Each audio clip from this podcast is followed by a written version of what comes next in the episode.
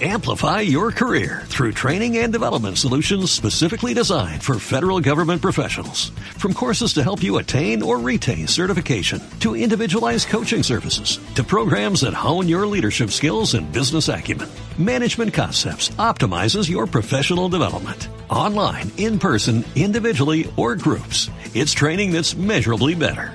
Learn more at managementconcepts.com. That's managementconcepts.com.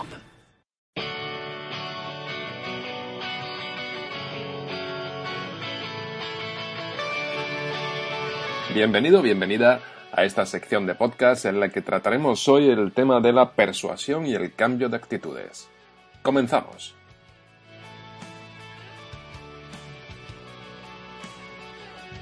Decidir nuestro voto en unas elecciones, elegir un producto de entre muchos otros, hasta iniciarnos en el consumo del tabaco, del alcohol o de otras drogas, puede ser consecuencia de la influencia o del impacto que tienen en nosotros ciertos mensajes persuasivos. Nuestra sociedad está inundada de ellos. ¿Quién intenta persuadirnos? Al hablar de persuasión, nuestros sospechosos habituales casi siempre apuntan en la misma dirección. Tendemos a pensar de entrada en los medios de comunicación, concretamente en los publicistas y sus estrategias para intentar convencernos comercialmente de sus productos. Eh, pensamos incluso en los políticos cuando lanzan sus mensajes electorales. Eh, bueno, pues esta es una vía de persuasión, pero existe otra mucho más cercana y mucho más natural, que es la del grupo de iguales, es decir, la persuasión que ejercen en nosotros aquellas personas que eh, tenemos más cerca y con las que interactuamos habitualmente. ¿Cómo nos afecta la persuasión? De entrada, ten en cuenta que la persuasión no afecta a todas las personas por igual. Eh, por ejemplo, parece que cuanto más sabe una persona acerca del tema eh, sobre el cual se le intenta persuadir, más difícil eh, resultará persuadirle. Pero además, si avisamos a alguien de que van a intentarle persuadir, también es posible que reaccione mostrando mayor resistencia. De todas formas, esto no sucede siempre. tanto es así que si pensamos en militantes de partidos políticos o incluso fieles de cualquier religión, observarás que, eh, aun a sabiendas de que van a intentar persuadirles, esto no reduce ni un ápice su grado de entusiasmo. Los mensajes persuasivos? En primer lugar, podemos advertir a la gente de que van a intentar ser persuadidos.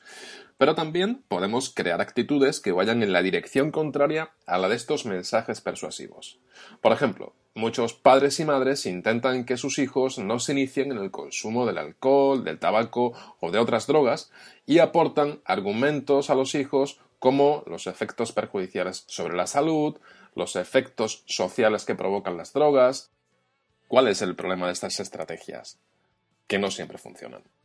Pues bien, investigando sobre la formación de actitudes, hace algunas décadas un psicólogo llamado Maguire, sí, como el de la película Jerry Maguire, enunció la teoría de la inoculación.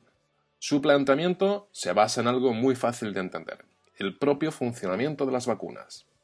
¿Inocular una actitud como si fuese una vacuna? ¿En serio? Vaya, totalmente en serio. Piensa que cuando nos vacunamos contra la gripe, lo que hacemos es introducir una cepa muy débil de un virus para que el cuerpo desarrolle sus propias defensas. Si el cuerpo aprende a defenderse de esta cepa débil, es muy probable que se haga resistente a virus más fuertes a los que esté expuesto. Retomando el ejemplo del tabaquismo, a aquellos padres y madres que quieran eh, poner en práctica la técnica de la inoculación, lo que deben hacer es plantear pequeños argumentos a favor del tabaco para que los propios hijos puedan rebatir estos argumentos. ¿Qué consiguen con esto? Propiciar unas condiciones que estimulen la capacidad de contraargumentar.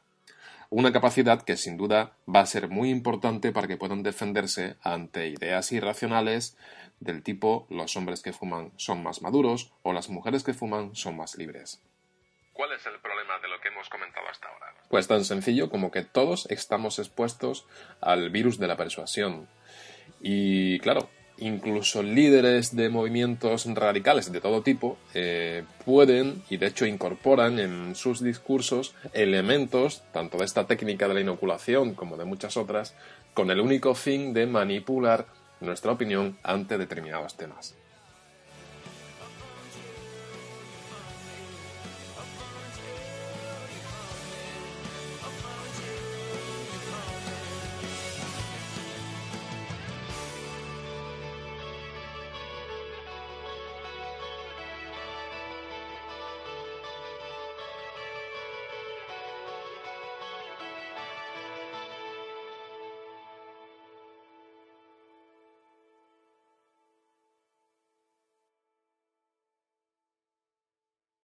Amplify your career through training and development solutions specifically designed for federal government professionals. From courses to help you attain or retain certification, to individualized coaching services, to programs that hone your leadership skills and business acumen, Management Concepts optimizes your professional development. Online, in person, individually, or groups, it's training that's measurably better. Learn more at managementconcepts.com. That's managementconcepts.com.